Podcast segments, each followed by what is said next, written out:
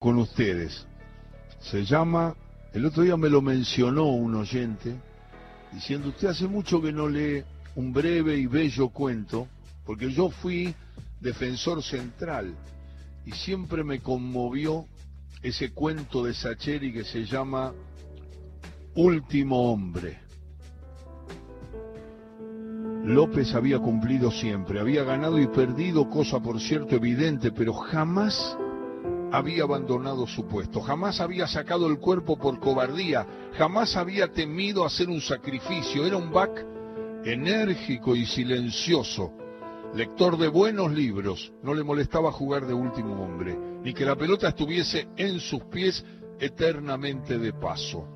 Hacía el quite, buscaba con la mirada a los vociferantes mediocampistas, y se la sacaba de encima con algo de premura y una cierta mácula de torpeza. No se sentía menos por ello, sabía que, sin su presencia allí, en el fondo, el equipo podía venirse en picada por más que los delanteros se florearan con toques y gambetas.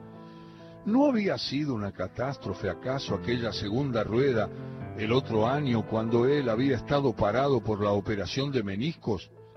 Al técnico casi lo internan del disgusto. Los contrarios se hicieron festines memorables. La defensa sin él era un colador endemoniado, un puente cándido por el que podía pasar hasta una anciana en muletas y llegar cara a cara con el arquero. De modo que aunque a veces le produjera cierto hastía el desdén de los volantes, la cómoda pereza de los delanteros, la pegajosa y algo inútil admiración de los laterales, López era un hombre en paz y de paz.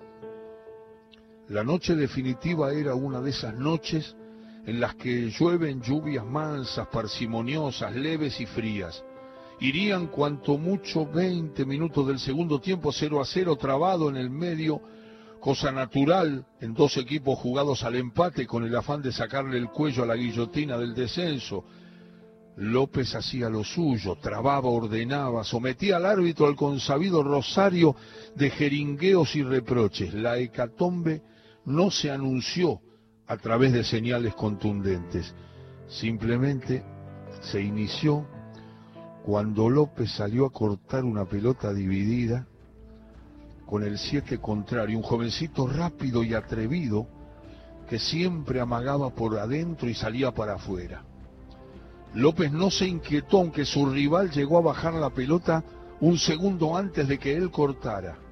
Lo dejó en cambio detenerse en seco, amacarse, sobrarlo y cuando el otro por fin disparó por afuera, López se lanzó a la pileta húmeda del lateral con la certeza de que sus 95 kilos serían suficientes para trabar el balón y proyectar al jovencito hacia los carteles del costado. Cuando se incorporó la pelota, descansaba junto a su botín izquierdo. El otro yacía aturdido en un charco cercano al banderín del córner. Había cumplido según el manual del perfecto zaguero. Y algunos aplausos regados desde la grada semidesierta le entibiaron el alma. Faltaba únicamente buscar con la mirada al tres o algún volante para que abrieran el juego, pero entonces pasó lo que nunca había pasado antes. López bajó de nuevo los ojos, vio sus pies embarrados, su rodilla raspada, sus medias bajas y la pelota brillante, reluciente, y los gritos desde el medio le llegaron de inmediato. Pero López decidió que debía esperar a que algo terminase de tomar forma dentro suyo. Tal vez el nueve contrario advirtió sus vacilaciones porque se le vino al humo con la lengua afuera para atorarlo en su torpeza.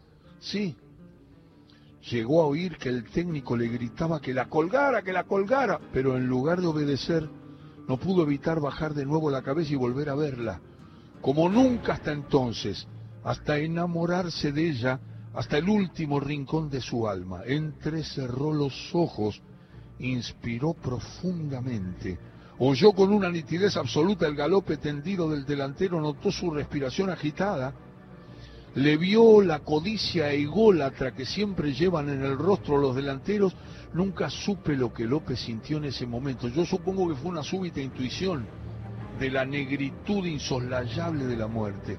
De hecho, cuando el contrario se le tiró a los pies, López amacó sus 95 kilos, balanceó su cadera inexperta y dejó que el botín acariciara levísimamente la pelota. A los 33 años, Juan López, Juan López acababa de tirar un caño en el borde del área. El técnico escupió el pucho y le gritó que la alargase. López lo contempló sin prisa y sin cariño. Cuando adelantó el balón y se lanzó tras el trote, lo había olvidado para siempre. Llegó hasta el medio campo sin que le saliera el cruce. El único estorbo eran los gritos de los suyos, que sin comprender el milagro que se la pedían, y se la pedían como si tal cosa, como si él no fuese capaz de avanzar con la cabeza en alto, con el gesto sereno, con una libertad indómita que le nacía en el vientre y lo invitaba a seguir yendo. El técnico fuera de sus cabales lo insultaba en escalas polícromas y lo combinaba a alargarla y a volverse.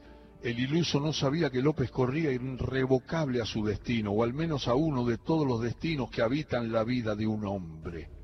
Cuando al fin le salió el volante central, López le amagó por adentro y se le escabulló por el callejón del 10. Pero en su apuro inexperto la tiró larga, de modo que el ocho de ellos se le vino al humo, seguro de llegar primero. Para entonces el técnico acababa de cruzar el umbral del desconsuelo. López había pasado a dos contrarios, pero había metido tal desbarajuste en los relevos que nadie sabía dónde cuernos pararse. No estaban listos para eso. López nunca había subido. Retacón como era no servía para ir a buscar los centros, de modo que el otro central trataba de acomodar a los dos laterales en la seguridad de que el contraataque era inminente y los iban a agarrar papando moscas, mientras los volantes chillaban pidiendo una pelota ya definitivamente perdida. Pese a todo y cuando el marcador se lanzaba, adelantó la diestra con la presteza de un delantero consumado y empujó con lo justo el balón un metro escaso. Sintió el dolor inconfundible de un tobillo aplastado bajo los tapones del rival, pero ni siquiera sopesó la posibilidad de detenerse. Ahora corría cerca de la raya y de vez en cuando la alejaba de la línea con sutiles toques de una zurda que hasta entonces le había servido solo para, para apretar el embriague. Eufórico, seguro de sí, estiró el brazo derecho señalando la extensa pampa abierta a las espaldas del marcador de punta. Carucha Pontón, el win izquierdo, le entendió la cena y salió disparado. López, sin mirarlo, le puso una pelota inaudita con la cara externa del pie derecho para que la bola pasase por fuera del marcador e hiciese la comba, volviendo hacia la cancha justo a tiempo para que Carucha la cazara al vuelo y picara hasta el fondo, perfectamente habilitado y por primera vez en su vida López encorvó el cuerpo y se lanzó en velocidad hacia el área. Uno de los centrales le hizo el honor de pretender sacarlo con el cuerpo, pero López no era uno de esos contrahechos que suelen jugar de nueve para no transpirar ni despeinarse. Se lo sacó de encima con un par de forcejeos del brazo izquierdo mientras seguía lanzado en su carrera entendió que había elegido bien a quien lanzar el pelotazo. Carucha, Dios lo bendiga, estaba llegando al banderín y sacudiendo la cabeza buscándolo a él, a López, al seis, al último hombre de toda la vida para que la mandara a guardar de una buena vez por todas. No buscaba esos amargos pseudo infables de corazón tibio que se consideran elegidos para el terzo destino de la delantera. No, nada de eso, lo buscaba a él, a López al burro de carga, al percherón del lechero, para que tentara el destino de convertir un gol hazaña. Deslumbrado como un recién nacido, López cruzó como una exhalación la media luna del área, dio dos pasos y se elevó en el aire, sintió las gotas de lluvia en el rostro, sintió la luz de los flashes, sintió la bocina de un tren que pasaba por detrás de la popular visitante y sintió la caricia abrupta del balón impactándole en la frente, abandonándolo rumbo al arco, dejándole una mancha de barro sobre la ceja, cerrándole para siempre la puerta al miedo y al olvido. Termino mi relato aquí, temiendo que algún oyente o algún lector futbolero se sienta defraudado al desconocer el destino final del cabezazo del último hombre. No voy a rematar la historia apuntando si el balón se colgó de un ángulo o si salió ocho metros por encima del travesaño.